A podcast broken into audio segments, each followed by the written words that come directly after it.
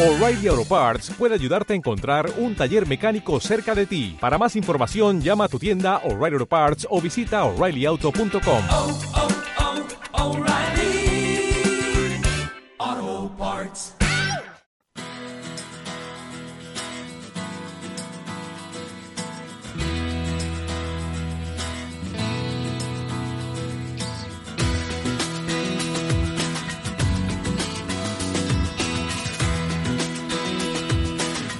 Después del trabajo, After Work, con Eduardo Castillo, Capital Radio.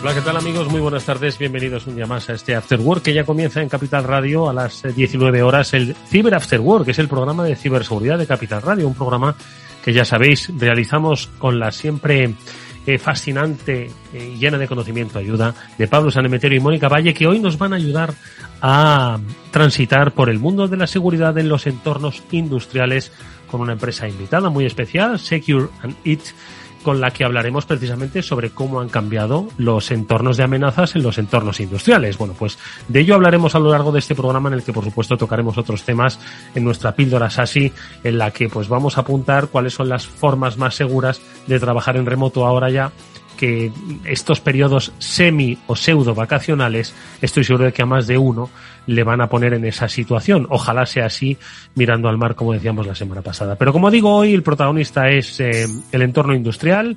Ya lo hemos tocado en alguna ocasión, pero desde, yo creo que estuvimos hablando del tema de Colonial Pipeline, no hemos vuelto a tocar lo que son las, eh, las eh, infraestructuras críticas, sobre todo en los entornos industriales.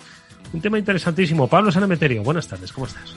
Buenas tardes, Eduardo. Pues, pues muy bien y como tú bien dices y, nos comentas, un tema que hemos tocado alguna vez con Colonial Pipeline, pero que está muy de actualidad porque eh, los sistemas industriales están en todas las cadenas de suministro y en todas las partes de los sectores económicos que te puedas imaginar y el tema ciberseguridad es algo muy importante y que históricamente quizás en los entornos industriales no se había tenido tan, tan en cuenta no se había tenido tan en cuenta, pero si uno mira cómo era la seguridad eh, física para entrar en un entorno industrial, pues que se haga una idea sobre cuál es la seguridad cibernética que debe haber para evitar esos accesos. ¿Verdad, Moni? ¿Qué tal? Muy buenas tardes. Pues muy buenas tardes. Debe ser enorme, equiparable, como decías, a esa seguridad física, en este caso pues la seguridad digital, al mismo nivel. Y estamos hablando de entornos que son muy complejos y que tienen muchos desafíos a muchos niveles también.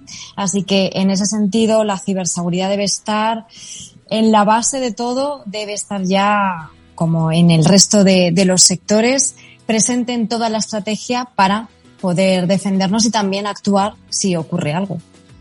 Bueno, pues con eh, nuestro invitado eh, de Secure and lo veremos con Hugo Llanos, el director del área de ciberseguridad industrial de la compañía y charlaremos con él amplio y tendido para que nos cuente, pues eso, cómo han eh, cambiado las amenazas en entornos industriales y cómo precisamente se debe proteger de ellas. Lo que nosotros vamos a hacer ahora es hablar ya con nuestros amigos de Netscope porque muchos seguro que, como digo, estáis haciendo la maleta y en esa maleta va el ordenador, seguro que va una buena eh, wifi portátil, seguro que va un amplificador de wifi, pero ¿y la seguridad que os lleváis? Bueno, pues de la NPA nos va a hablar Manuel Lorenzo en eh, la siguiente píldora SASI.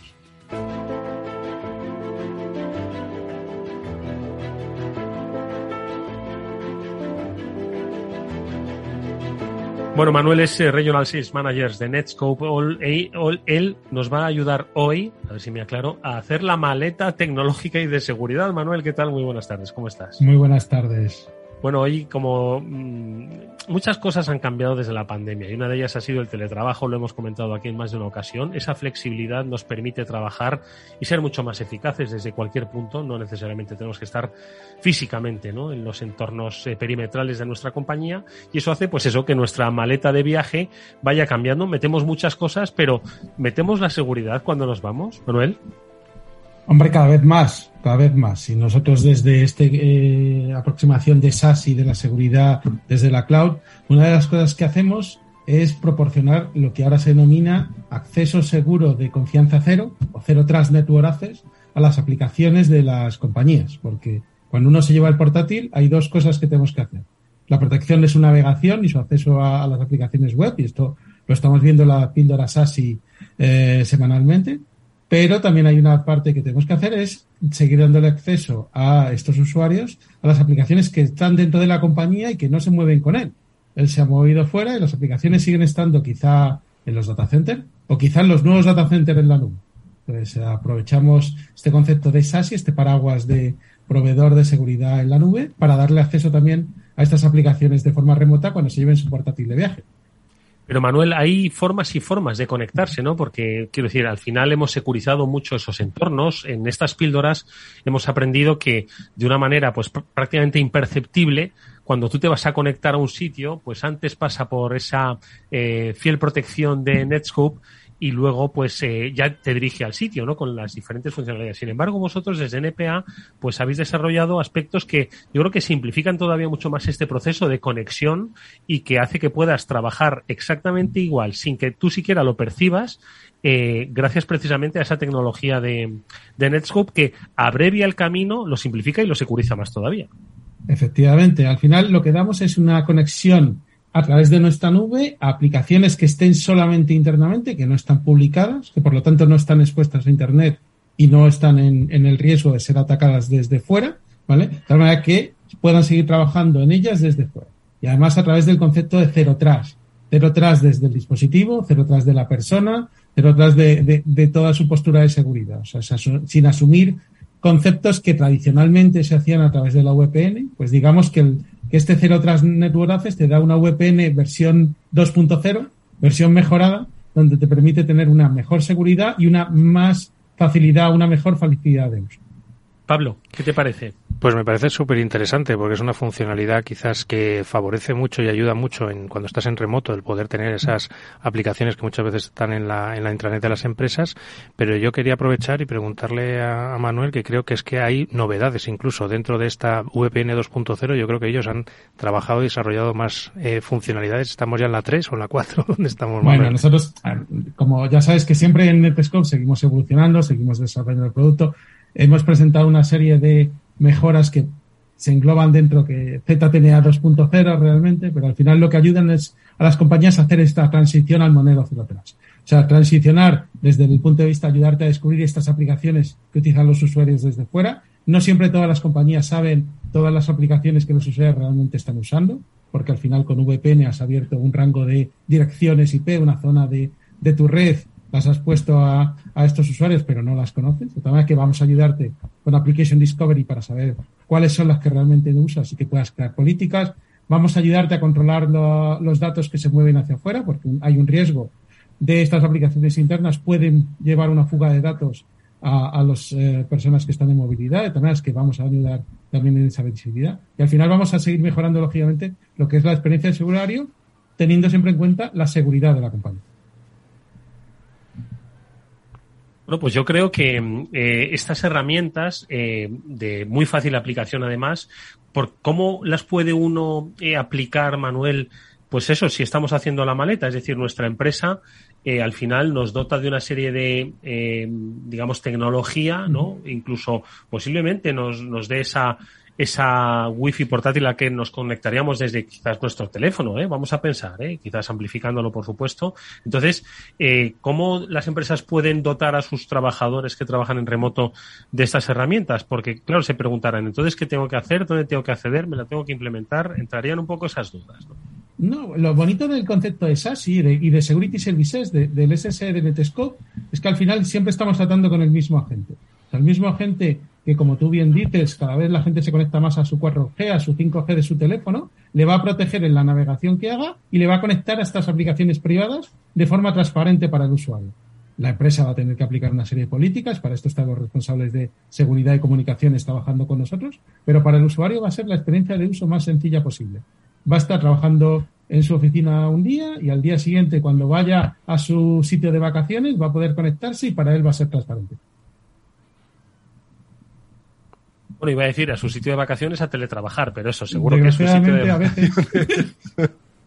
Bueno, pues aquí tenemos la recomendación que nos han traído hoy nuestros amigos de Netscope. Ha sido, en este caso, Manuel eh, Lorenzo, el eh, Regional Sales Manager de la compañía, eh, el que nos ha adelantado pues estas novedades que, como habéis, eh, habéis visto, nos ha explicado, simplifican muchísimo, muchísimo esas pautas de trabajo que debemos tener para mantener los entornos eh, perimetrales de nuestra compañía, que están en la nube, obviamente, mucho más seguros. Manuel, gracias por haber estado con nosotros en esta píldora. Así, te vemos en una próxima. Hasta muy pronto. Seguro, muchas gracias. Un saludo fuerte.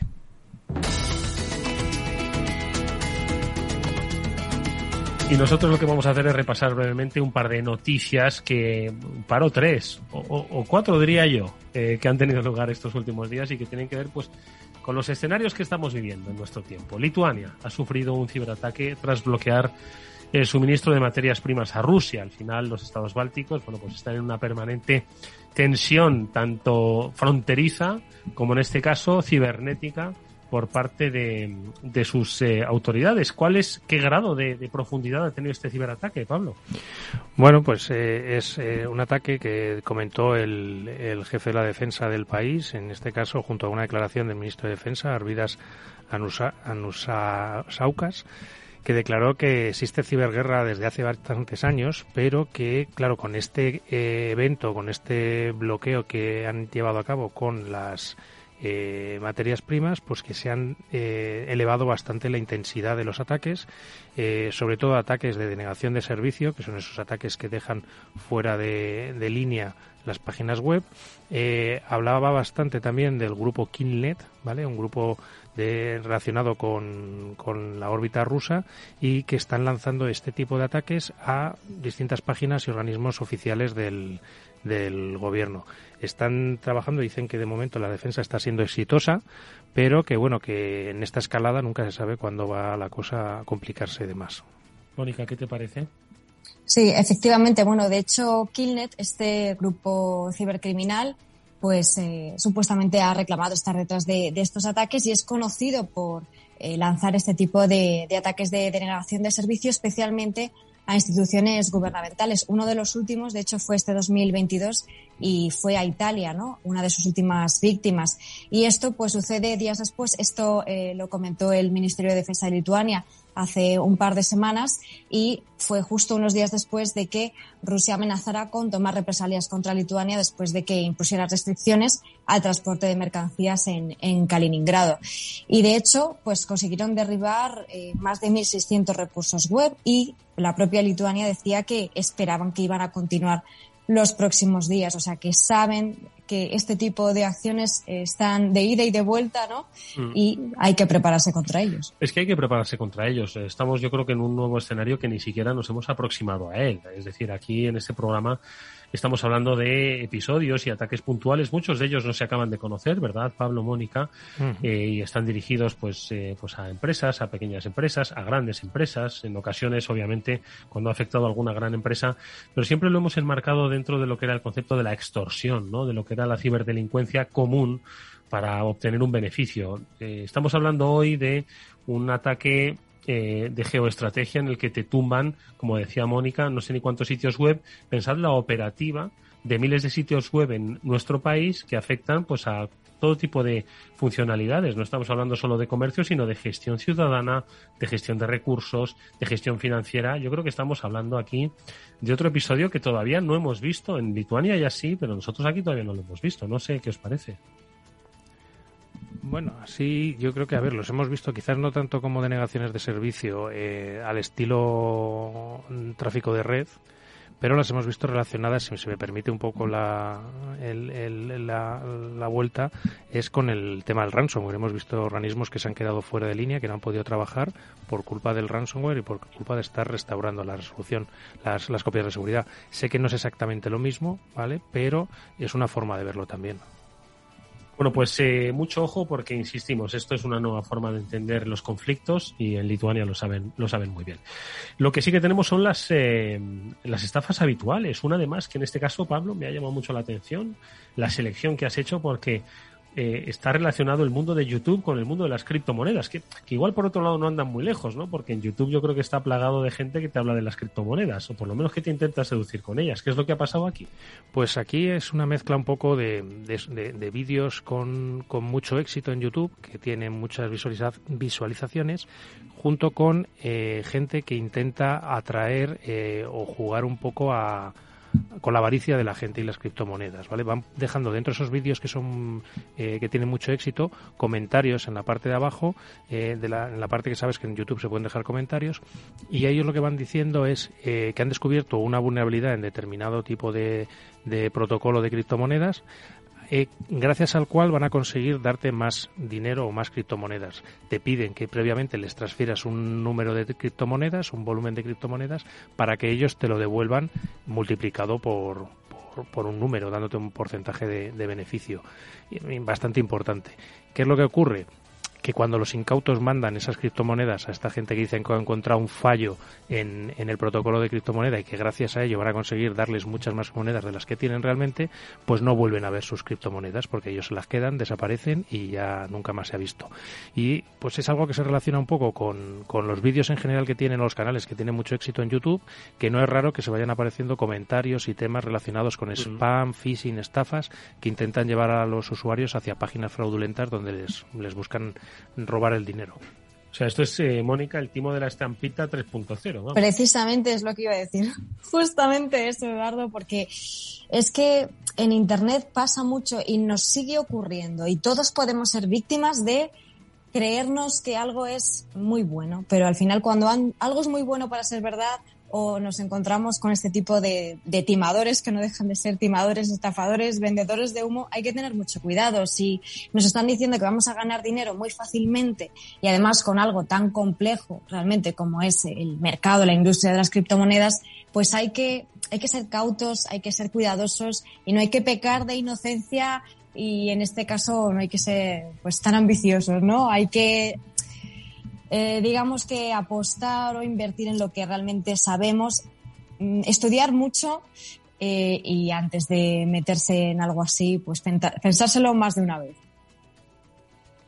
Oye, pues eh, la verdad es que insistimos que pese a que sabemos y mucho, todavía seguimos cayendo, estoy seguro que seguimos cayendo. No sé si recordáis el programa pasado que José Ramón Monleón junto con, con, con el otro invitado nos hablaba de las pruebas que hacían dentro de las compañías y gente que había asistido a cursos aún así, a cursos de ciberseguridad, a una formación de ciberseguridad, aún así seguían, seguían tropezando en la misma piedra. En fin, el ser humano es, es, es duro de pelar, pero bueno, menos mal que están las compañías que mm, hacen el trabajo por ellos y en este caso estamos hablando de Cisco que ha publicado una serie de parches para una serie de vulnerabilidades, Pablo, que ha, que ha encontrado. ¿Qué es lo que, qué es lo que sucede? Pues eh, sucede lo que ocurre normalmente cuando una empresa es notificada con una serie de vulnerabilidades o fallos que tengan sus productos, que pasado un tiempo generan el parche, los corrigen y los publican para que los usuarios de sus productos los actualicen y ya no sean vulnerables a este tipo de fallos. Lo importante, pues que había dos vulnerabilidades de tipo crítico en las que normalmente pues permitía escribir en ficheros y, poder llegar a tener control de determinadas tecnologías y también pues alguna de denegación de servicio, precisamente lo que hablábamos, en lugar de ser de denegaciones dis distribuidas y de grandes volúmenes de tráfico, en esto algunos fallos que no consigues llevarlos a ejecución de código remoto que se pueden quedar en denegaciones de servicio. Con este tipo de, parches, bueno, una serie de vulnerabilidades más que había, lo que, lo que están expuestas en el, en, en, en, el, en el portal de Cisco, donde, donde Cisco permite a sus, en el centro de software de Cisco, donde permite a sus usuarios descargárselas e instalarlo en, las, en los software y en los productos afectados. Pues si os parece, para ir eh, calentando el tema eh, que vamos a comentar con nuestro invitado, con Hugo Llanos, el director del área de ciberseguridad industrial de Security, eh, Vamos a comentar un informe que habéis publicado recientemente, Mónica, en BitLife Media, y que habla precisamente de fábricas inteligentes, que son muy inteligentes, pero que no, no, no están demasiado preparadas para hacer frente a los ciberataques. ¿Qué conclusiones más eh, eh, curiosas, cuanto menos?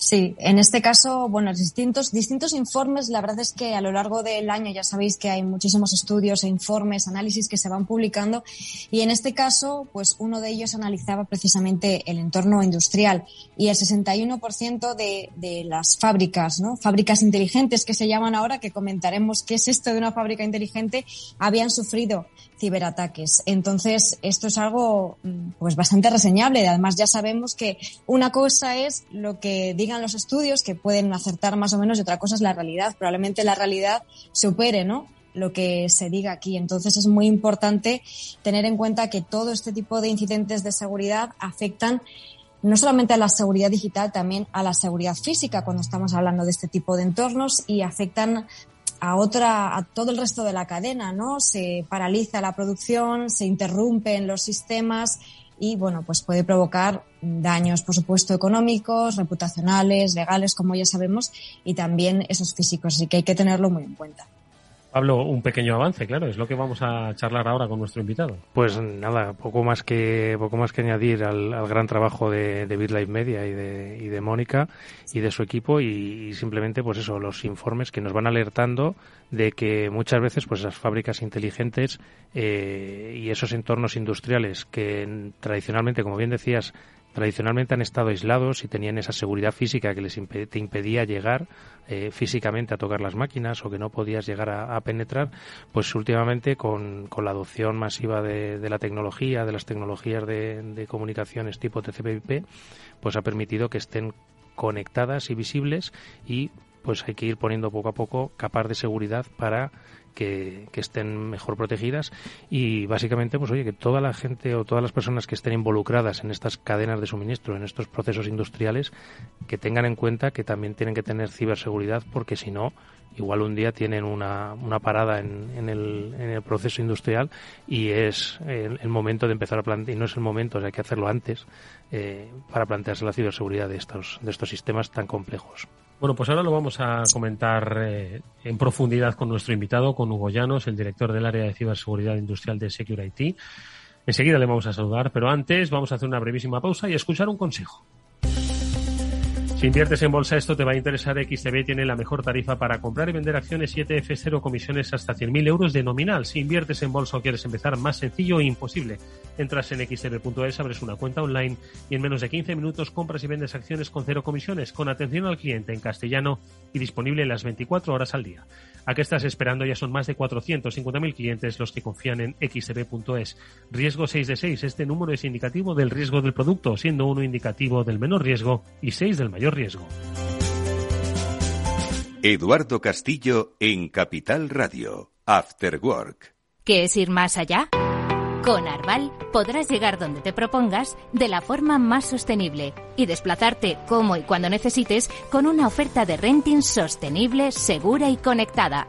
Y preocuparte solo de conducir porque nosotros nos ocupamos del resto. Arval, la transición energética arranca aquí. Más información en arval.es. After Work con Eduardo Castillo.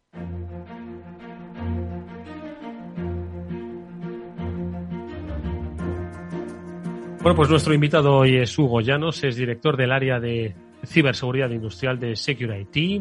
Hugo, ¿qué tal? Muy buenas tardes y bienvenido a este programa. Hola, muy buenas tardes. Encantado de estar con vosotros. Bueno, eh, Hugo, eh, como habrás visto, nos hemos eh, aproximado un poco por encima ¿no? a lo que son los riesgos que tiene ahora mismo la industria, pero sí que me gustaría que nos pudieses contextualizar, ¿no? Cómo la industria ha pasado de tener, pues, cuatro controles de seguridad y cuatro barreras en la puerta, ¿no? No se podía uno aproximar las vallas electrificadas a todo tipo de industria, a un nuevo concepto de, ojo, que se mantiene el de la seguridad física, ese no ha desaparecido. Pero ahora hay que contemplar otros escenarios, ¿no? Entonces, un poco contextualízanos cómo ha ido evolucionando el concepto de seguridad hacia la ciberseguridad en los entornos industriales. Bueno, pues eh, por desgracia, si lo, si lo tuviera que resumir en una frase, diría que tampoco es que haya evolucionado en exceso, porque hay muchas cosas por hacer ¿no? en estos entornos. Es cierto que, como ya habéis comentado, son infraestructuras, eh, sistemas que, que, inicialmente estaban diseñados para, para estar aislados, no tenían comunicaciones con otras máquinas, ni desde luego con con otros programas o con sistemas que, de gestión de, de la producción. Simplemente hacían algo, lo hacían perfectísimo, por supuesto, y, poco más, ¿no? Lo que pasa es que la, adopción de, sobre todo de, Cernet como, como, como bus de campo, eh, bueno, pues eh, ha supuesto un, cambio importante, ¿no? En la tecnología de, de, conectividad de estas máquinas y lo que antes no se conectaba, pues ahora sí. Y, obviamente, pues el, conectar este tipo de, elementos requiere que, que, la, la infraestructura, eh, tanto de la red como de la seguridad existente, pues sea la adecuada, ¿no? Y, y lo cierto es que que, por desgracia pues no se da en muchas ocasiones. ¿no? Esa es la, la, la situación actual, ¿no? el punto de partida. Venga, Pablo, Moni. Pues nada, yo dar las gracias a Hugo por, por compartir este momento con nosotros aquí y por, por traernos este es- acercarnos la seguridad industrial a, a nosotros y a los oyentes. Y yo quería hacerle un, una pequeña pregunta que es un poco eh, ¿cuál crees que son las dos, tres cosas de ciberseguridad que más deberían centrarse cualquier administrador de una fábrica o administrador de un sistema industrial? Eh, bueno, eh, el gran, el gran problema, yo diría, si me permites dos, yo te voy a decir cinco, ¿de acuerdo? Que Venga. son, vamos a hablar de retos, ¿no? Eh, son los retos que, que generalmente se encuentran las, las empresas cuando, cuando deciden abordar un proyecto de ciberseguridad industrial, ¿no? Porque lo cierto es que todo el mundo está muy preocupado. Pero lo cierto también es que no se ha hecho prácticamente nada o que se está empezando a hacer, ¿no? Entonces, el gran problema que nos solemos encontrar eh, y el principal es eh, que no está muy claro qué es lo que hay, ni tan siquiera lo que está conectado. El, se hablas con responsable de mantenimiento, porque claro, son proyectos que requieren la participación de la gente de, de la gente de producción, la gente de mantenimiento, es decir, la, la gente ligada al entorno puramente. Y lo cierto es que no tienen muy claro, saben que hay controladores, saben que puede haber, eh, bueno, diferentes elementos, que puede haber PCs, que puede haber algún sistema de, de control, pero tampoco tienen muy claro más allá de, la tipología de elemento que está conectado. Entonces, eh, la, la, manida frase de es difícil ¿no? proteger algo que desconoce su existencia, pues, pues aquí es la cruda, la cruda realidad. ¿no? Luego, por otro lado, es lo que hemos dicho ahí. Claro, sistemas modernos, bueno, eh, podemos encontrarnos que han tenido ciberseguridad por diseño. Pero claro, eh, las instalaciones industriales no están pensadas para, generalmente, para que haya un reciclaje de las mismas en un periodo de tiempo de 3 a 5 años, como podemos encontrarnos con equipamiento más IT, ¿no? Son instalaciones que pueden llevar perfectamente en funcionamiento 20, 25 años y que no se van a cambiar en los 20 siguientes. ¿Por qué? Pues porque los periodos de amortización son muy largos y porque la máquina hace lo que tiene que hacer. Eh, el tema de la industria 4.0 está bien, pero todavía estamos en la industria secas, ¿no? En muchísimas empresas, con lo cual, bueno, pues, pues es complicado, ¿no? Y, y en algunos casos sí que se eh, conectan esas máquinas eh, que ni tan siquiera quizás tengan Ethernet como, como buses de campo internos para el intercambio de información desde un control a una controladora, que al final es, digamos, el dispositivo, ¿no? Que dice lo que a la máquina lo que tiene que hacer físicamente, pero se instalan pasarelas que pueden, de las cuales se puede extraer determinada información de esos controladores. ¿no? Ahí ya empezamos con los problemas, porque esas pasarelas, esos conversores de medios son los empleados ¿no? para, para pasar de, por ejemplo, de un bus de campo eh, Profibus a un bus de campo Profinet, o Modbus a Modbus IP. ¿no? Entonces, bueno, eh, de alguna forma eh, hemos, se han añadido elementos adicionales que han, lo que han hecho ha sido conectar máquinas que potencialmente no eran seguras desde el diseño a, a una infraestructura de red pues que, que es un peligro en potencia. ¿no? Eh, luego dices, vale, hemos detectado, efectivamente que hacer cosas, ¿no? Pero ¿y cuándo paro? eh, en una fabricación a tres turnos, cuando la fábrica, la fábrica solo se para, en determinada máquina solo se para para hacer un mantenimiento anual, pues es complicado poner en marcha determinadas acciones correctivas o de mejora. Con lo cual ya tenemos ese hándicap adicional del tiempo y de no perjudicar o no parar la producción, porque lógicamente tiene un impacto económico sobre la organización.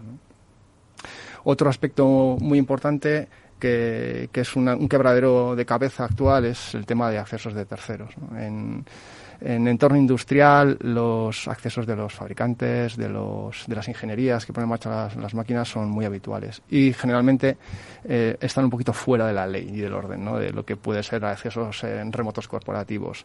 Es muy frecuente abrir armarios de automatización y encontrarse con dispositivos de acceso remotos que ni tan siquiera están inventariados por la organización y están puestos por una empresa por un tercero, eh, con una tarjeta SIM, se conecta desde fuera, es decir, bueno, pues eh, un poquito un acceso indiscriminado, ¿no? Que no responde al quién, cuándo, cómo y para qué, ¿no? De que debería de ser eh, la Biblia, ¿no? Para, para cualquier organización de quién se conecta a las redes desde, desde fuera, ¿no? Y luego, el, para nosotros, un aspecto fundamental, ¿no? Es la, quién, de quién es la responsabilidad de la ciberseguridad en el entorno de planta. Probablemente el de el de mantenimiento o el de producción diga que si hay cable y hay switches es de informática, ¿no? del CIO, y el del CIO dice que cuando hay cosas que se mueven es el de es el de producción. ¿no? Y, y, al final, pues por uno por otro la casa se queda sin barras. Y esos son no uno ni dos, sino cinco grandes retos, y esto es el día a día. Y este es el día a día que nos encontramos. Madre mía, o sea, vaya radiografía, no sé qué pensáis, Mónica, de Desde la luego. que nos ha hecho Hugo, pero vamos, Desde o sea, luego. Lo, de, lo de abrir el armario y encontrarse dispositivos con tarjetas SIM que te conectan con el exterior y que no sabían que estaban ahí, ya eso me ha dejado, y bueno, ya lo del recurso humano de esto es tuyo, no es mío, esta es mi competencia, ¿qué te parece, Mónica? Sí, muy interesantes estos desafíos que nos comentabas, Hugo. Ese desconocimiento, ¿no? Sistemas antiguos que se van conectando y mezclando con los nuevos, que por supuesto no se puede parar nunca. Y esos eh, accesos de tercero, la cadena de suministro que tantas veces hemos hablado también, ¿verdad? Y esa responsabilidad compartida o, o- o que no, o que no se O no quiere compartida, en ningún caso asumir. Y de hecho, eh, estaba revisando antes eh, informes, antes hemos comentado uno y había otro informe de IBM que decía que en 2021 el sector industrial fue el que registró el mayor número de ciberataques, de hecho, a nivel global, pues desbancando a otros mm, pues que normalmente históricamente habían sido más atacados, como por ejemplo el de servicios financieros, por ejemplo, ¿no? Y el caso eh, del ransomware ha sido la vía de entrada principal o el ciberataque principal con la vía de entrada del phishing, ¿no? En el caso de otros incidentes, pues en su mayoría por vulnerabilidades sin parchear, como también estábamos comentando antes en las noticias. ¿Estáis observando vosotros, Hugo, estas tendencias? ¿Cuáles dirías que son en la actualidad esos principales ataques contra los entornos industriales? Sí, sí, es, es así. Eh, el, el gran problema es que, generalmente los, los ataques que afectan a la infraestructura de planta eh, provienen siempre de, de ataques eh, mm, que, que tienen su origen en la red IT, ¿no? en la red gestión. Con temas de, phishing, efectivamente, al final lo que se trata es de, de comprometer un equipo y dado que en- generalmente la segmentación de las redes internas de, de las empresas no suele ser excesivamente, bueno, vamos a decir, eh, bien aplicada eh, o, o poco rigurosa en muchos casos, no, no, se, no se aplican los principios de, de mínimo privilegio, hay, son reglas demasiado permitidas, eso sí existe, porque lo cierto es que en muchas de las visitas que, que hacemos a, a diferentes empresas de ámbito industrial vemos que el, el- el PC de la secretaria tiene visibilidad directa de un, de un PLC que nos podemos encontrar en una línea de producción. No, No ha habido una separación de, de entornos ITOT y además tampoco se ha trabajado una segmentación, con lo cual desde el momento que alguien hace clic eh, en un enlace indebido en el entorno IT y, el- lo que se ejecuta tiene cierta capacidad de, intentar encontrar elementos de ámbito industrial, pues los, es muy probable que encuentre alguno y trate de, explotarlos. Entonces, efectivamente. Y luego, el tema de las vulnerabilidades, yo creo que eso va a ser un problema que va a seguir existiendo, aunque seamos conscientes eh, que hay que parchear, en muchas ocasiones no es posible o es muy difícil. Porque eh, digamos que, un sistema que un sistema automatizado tiene muchas dependencias del firmware que, se ejecutan en determinados elementos y un aumentar la, la versión de firmware de uno de ellos puede suponer incluso eh, una reingeniería de todo el proceso a nivel de, programación y estamos hablando de como ya hemos comentado pues máquinas que pueden ser muy críticas o máquinas que de las que puede depender incluso la supervivencia económica de una empresa con lo cual mm, nadie se plantea ¿no? entonces bueno, hay otro tipo de, quizás, de medidas que hay que, que hay que implementar en esas situaciones, ¿no? Hugo, has mencionado una palabra que quizás yo creo para nuestros oyentes o el que esté un poco alejado del, del mundo industrial no conoce. ¿Qué es un PLC? Un PLC, bueno, es- al final vamos a es, un, es una se, se suele llamar también es un autómata programable, pero básicamente vamos a pensar en una caja que tiene que tiene entradas, entradas físicas, digitales, analógicas, eh, tiene salidas y, eh, y luego tiene, digamos, una capacidad de proceso donde se le carga un programa. Entonces, ese programa se ejecuta cíclicamente con un- un- unos, unos ciclos muy rápidos de milisegundos que, en función del estado de las entradas, lo que hace es poner las salidas en, el estado acorde. Eh, eso es un PLC. Esos PLCs se programan, tienen sus propios lenguajes de programación y son generalmente los departamentos de ingeniería o los fabricantes o las ingenierías externas las que realizan esa tarea de definir exactamente qué, qué es lo que tiene que hacer ese, ese dispositivo, que al final es el que bueno pues controla el, digamos eh, la- lo que hace la máquina en sí. Es decir, de una serie de entradas, pues puede ser eh, sondas, unos eh, no sé, unas sondas de presión o lo, lo que fuere, un montón de, de inputs y que coloca las salidas en un estado eh, predeterminado en función de, de cómo se encuentran esas entradas. Podría decir que es un poco como el cerebro de la fábrica. Sí, es el cerebro de una, de una máquina, puede ser. Bueno, una máquina puede tener una o varias controladoras en función de, de su tamaño, efectivamente, ¿no? Pero, pero sí, es el que es el que gobierna el proceso industrial como tal. Y aquí Oye, otro- Hugo, eh, ¿con qué tipo de casos ah, eh, supuestamente reales trabajáis? ¿Qué escenarios eh, sois los que trabajáis cuando pues eh, hacéis asesoría o consultoría de determinadas industrias? Es decir, que les decís, oye, mira, se te va a parar la producción y es posible que no pueda recuperarla hasta dentro de X tiempo. Te, o sea, ¿cuáles un poquito los escenarios que se dibujan en este, en este sentido? Sí, eso, eso sería un análisis de riesgo, ¿no? Claro, efectivamente. Eh, lo, lo, primero que hay que hacer es entender bien ¿no? cómo funciona la, la, empresa, qué es lo que hace, cómo lo hace, cuál es la, la criticidad de los procesos. Nosotros nos hemos encontrado con fábricas muy automatizadas eh, con un muy, muy alto grado de automatización, en, el cual el, el, elemento más importante es una impresora de tickets que estaba al final, una impresora mm, para colocarlo en, los palets que salían. Decías que si se fastidia esta impresora, no, y, y que estás esperando para comprar otra, ¿no? Pues no tenía un recambio. Pero vamos, eso no hace falta que haya una, un análisis de riesgo para que el, la persona sea consciente, ¿no? Pero efectivamente hay que, hay que analizar desde la perspectiva de qué es lo que hace y cuál es la criticidad dentro de, porque en muchas ocasiones eh, el que se para una máquina puede no resultar excesivamente crítico para la organización? Pues porque puede otra máquina que tenga menos carga asumir eh, y hacer lo mismo, o en un momento dado incluso se puede externalizar a un tercero que, que, te lo puede llegar a hacer, ¿no? Una subcontratación. Pero bueno, en función de muchos factores se determina pues eh, cuál es su, criticidad, cuál es su exposición, cuáles son las medidas de seguridad que hay que tomar para alcanzar determinado nivel de riesgo asumible por la empresa, en función, lógicamente, de los sistemas o la protección que ya tenga ese dispositivo ¿no? en marcha. Eso es, es, digamos, la parte básica, es decir, es diagnosticamos, ¿cómo estás? Vale, pues a partir de aquí vamos a hacer, ¿no? Pero vamos a hacer en función del contexto.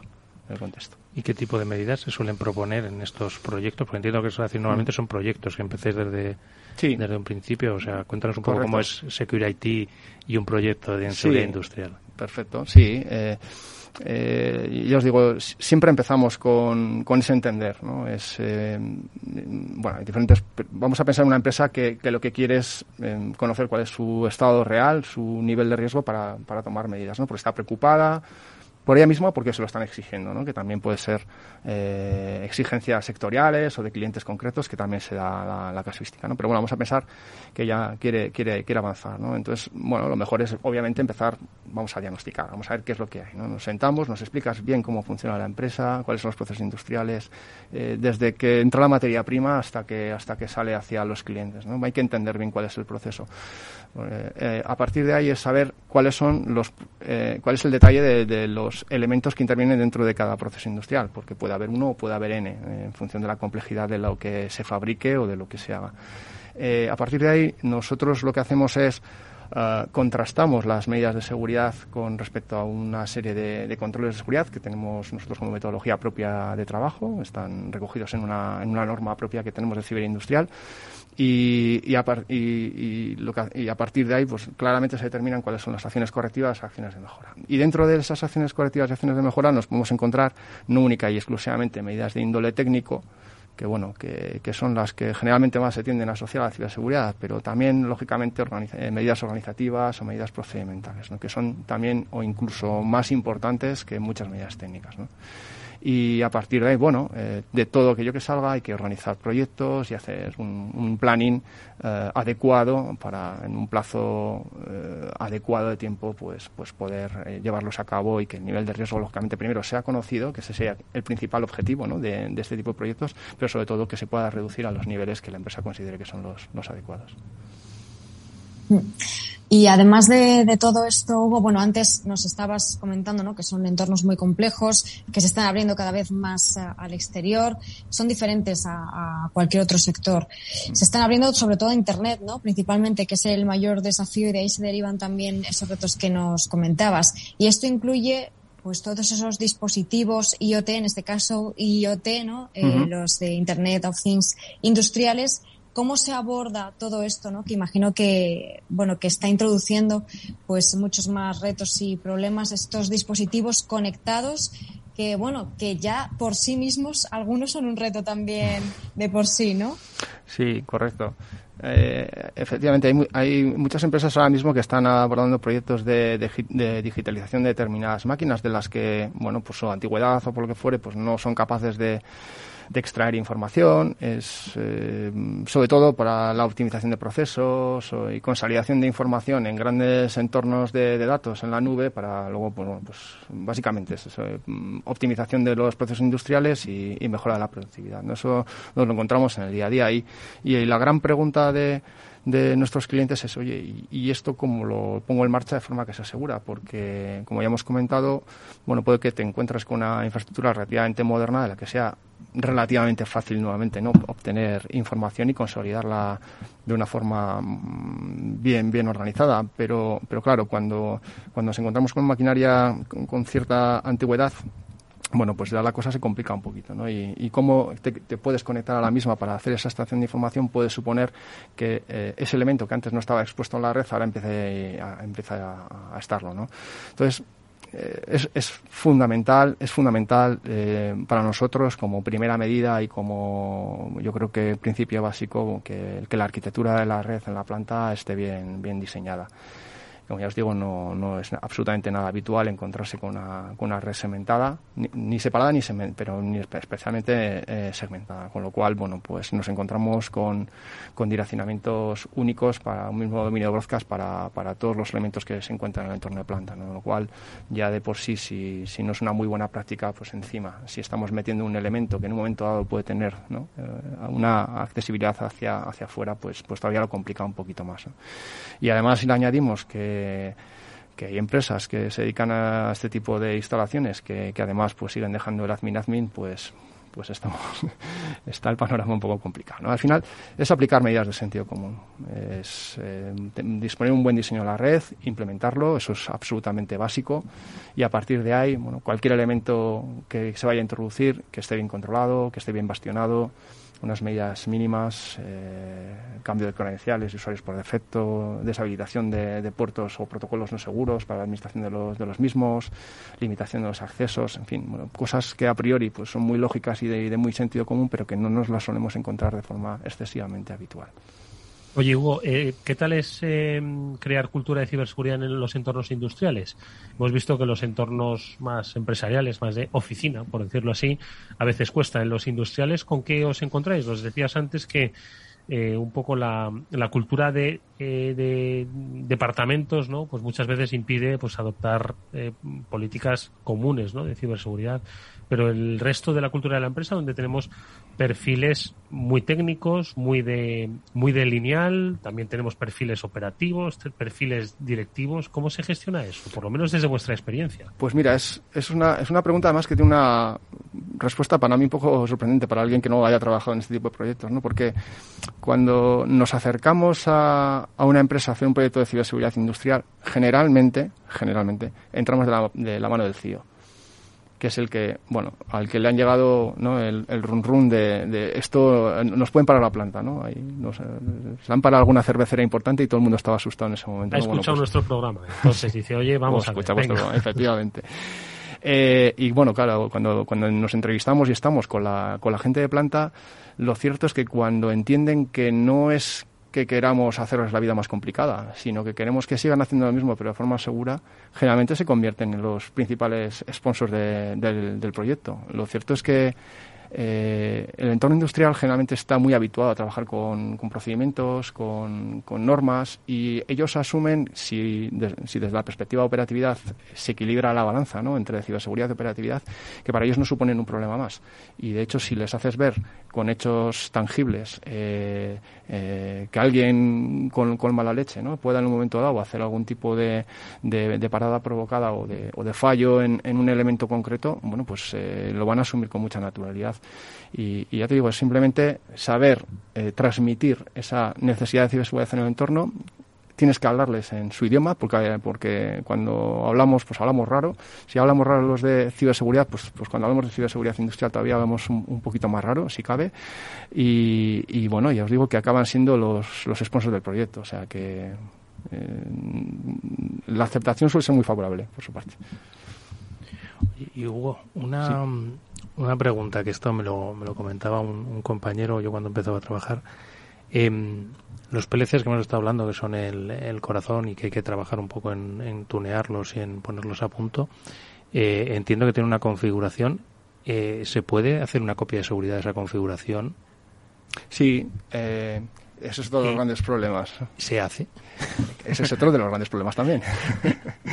eh, en ocas sí, eh, generalmente nos encontramos con dos, con dos grandes situaciones. La primera es eh, la empresa que es muy metódica en todo lo que, en todo lo que, en todas las instalaciones de las que es propietaria e incluso en los pliegos de contratación lo que eh, hace es que bueno pues que sea pertinente que exista una copia una copia periódica en función de las actuaciones que se realicen se pueden guardar en servidores de ficheros que ya están bajo las políticas corporativas de backup etcétera. Bueno eso eh, nos las encontramos así en, y lo cierto es que con bastante frecuencia pero también hay otras empresas que cuando les preguntas de quién tiene una copia de seguridad en caso de que haya que volver a, a hacer una carga de un programa en un PLC en un automata programable que se haya que se haya fastidiado pues te dicen que le llamo a la ingeniería y me lo resuelve.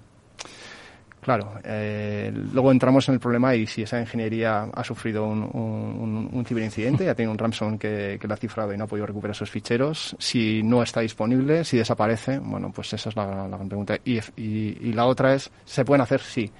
¿Existe además software para hacer automatizar los procesos de copia de seguridad de estos elementos? También y además con algunas características muy chulas desde la perspectiva de ciberseguridad, ¿no? que por ejemplo toda la parte de, de control de cambios de, de, que, de la versión de firmware que, que, se está o del programa que se está ejecutando en el, en el PLC, que puede ser un indicador de no necesariamente un ciberincidente, pero sí que alguien haya podido hacer un, un cambio en un programa sin que haya sido notificado ¿no? y que lo contraste con la versión marcada como producción y que genere un evento. ¿no? Eso son cosas muy interesantes. Pero sí, se puede.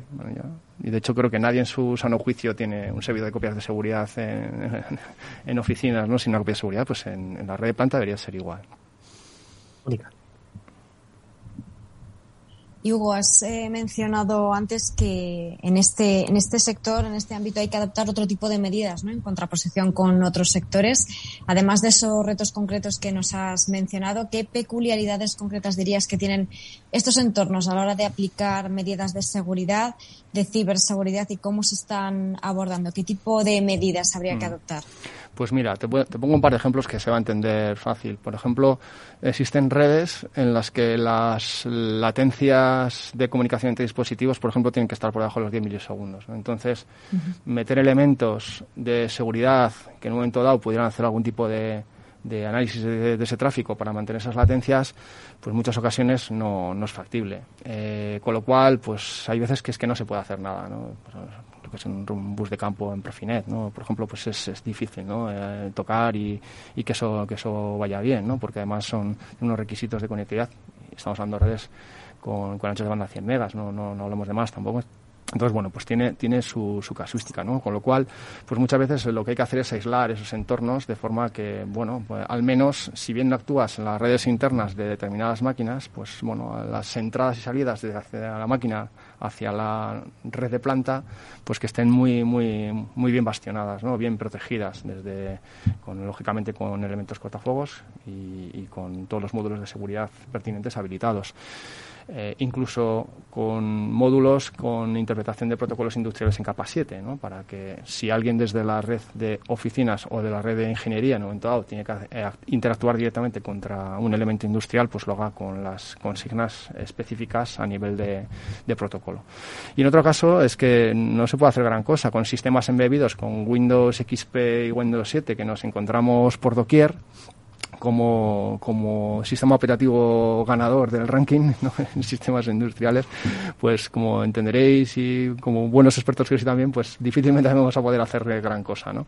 Eh, incluso ni tan siquiera se puede instalar un, software de, de, protección de puesto, tampoco tendría excesiva funcionalidad, pero, pero tampoco, ¿no? porque, porque los recursos generalmente de este tipo de elementos suelen ser muy reducidos, suelen ser sistemas embebidos que están, por ejemplo, como controles de, en máquina herramienta, en una fresadora, etcétera, ¿no? Que le cargas una receta y, y, no hace mucho más, ¿no? Entonces es complicado. Entonces ahí, bueno, pues nuevamente eh, proteger la entrada a la máquina es fundamental, eh, procedimentar bien, porque Claro, luego está, hay otra, ¿no? Eh, no, si mi máquina no está conectada a la red. Y digo, ¿y cómo cargas la receta en la máquina? Digo, bueno, pues cojo un pendrive que tengo aquí de mi ordenador, voy a la máquina, lo cargo y, bueno, de forma directa igual no está, ¿no? Pero indirecta igual un poquito sí, ¿no? Entonces, ahí también la parte de procedimiento, de, de gestionar bien el intercambio de información, en fin, pero básicamente con medidas más preventivas y no tanto de actuación en el propio endpoint, que, que en muchas ocasiones por la casuística de los propios elementos, pues es imposible actuar sobre los mismos. ¿no? Oye, Hugo, nos queda tiempo para una última y breve pregunta y es, eh, parece que estamos esperando el tsunami, pero no acaba de llegar. Seguro que se han producido algunos incidentes, obviamente, no sé si mayores o menores, pero que no han trascendido a la opinión pública. Digo en nuestro país, ¿no? Entonces, eh, está, es que está por llegar esa oleada de ataques a la industria. Es que se está produciendo, pero hay buenos expertos, como es vuestro caso, podéis protegerlos. Eh, no hemos visto todavía ni la punta del iceberg de lo que puede llegar si esto sigue así. ¿Cuál es un poco tu escenario de, de preocupación? Sí, yo- pues yo creo que por desgracia, bueno, incidentes se están produciendo. ¿eh? De hecho, los que han salido a la luz pública y han sido publicados han sido unos cuantos durante este último año, año y medio. Eh, y, y, bueno, en alguna en algún caso, pues pues eh, ha acabado con ERTES y ha acabado con, con unos impactos económicos brutales, ¿no? En las, en las empresas, pues porque bien no han podido recuperar los datos, bien bueno porque porque no han podido recuperar la, la actividad en un periodo de tiempo que que la, que la empresa lo considera razonable y en fin, bueno. Y yo creo que está todo, todo por llegar, ¿no?